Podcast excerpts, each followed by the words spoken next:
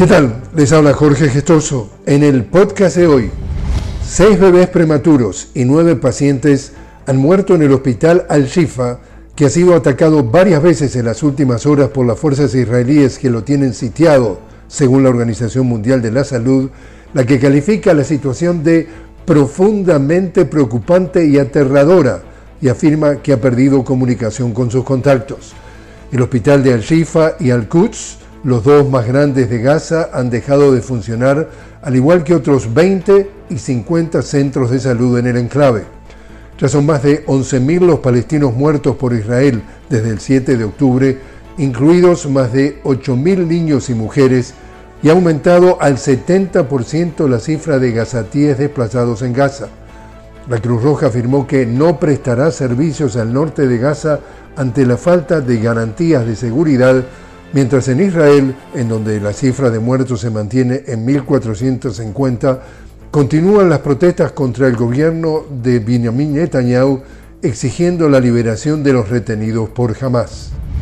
Y en Argentina continúan las reacciones luego que los candidatos de la Unión por la Patria Sergio Massa y de la Libertad Avanza Javier Milei se encontraran en el último debate presidencial de cara al balotaje del próximo domingo. Durante su intervención, el candidato Massa instó a defender la economía argentina desde un enfoque que priorice la soberanía y la integración regional, así como abordar las disparidades salariales por motivo de género, defender las pensiones públicas y castigar los delitos contra el medio ambiente.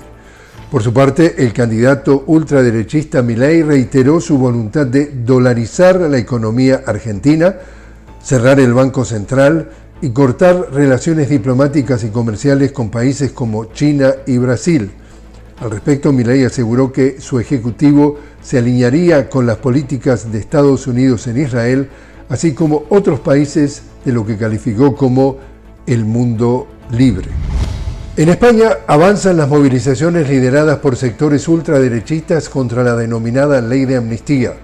El proyecto de ley prevé liberar a políticos que participaron en los intentos de independizar Cataluña y dar más competencias al gobierno de esa comunidad autónoma. La iniciativa ha sido pactada por el presidente del gobierno en funciones, Pedro Sánchez, y la formación catalana Junts per Catalunya, para concretar los votos necesarios para reelegir a Sánchez como jefe de gobierno español. Y así es como está el mundo. Les habló Jorge Gestoso. Los invito a que me acompañen en un nuevo podcast de La Noticia con Jorge Gestoso. Hasta entonces.